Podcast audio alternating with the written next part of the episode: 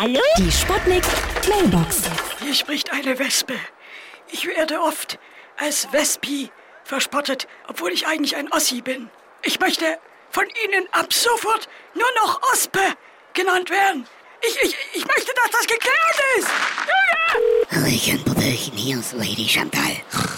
Da ich mir Botox nicht mehr leisten kann, lasse ich mich jetzt immer von Wespen stechen. Ja. Das hilft auch sehr gut bei Erektionsstörungen. Da kann man schön mal anschwellen. Oh, oh. jetzt habe ich mich selber in eine reingesetzt. Oh, mein Po ist doch schon nicht groß genug. Oh. Ja? Hallo? Geht's jetzt gleich los?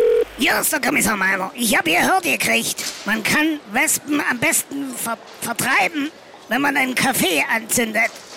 Naja, aber mal ehrlich, ich kann doch hier nicht unser schönes Kaffeehaus in Eisleben anzünden. Also im Internet steht wirklich nur Quatsch, sag ich euch immer, ja? Die Sputnik. Sputnik Mailbox.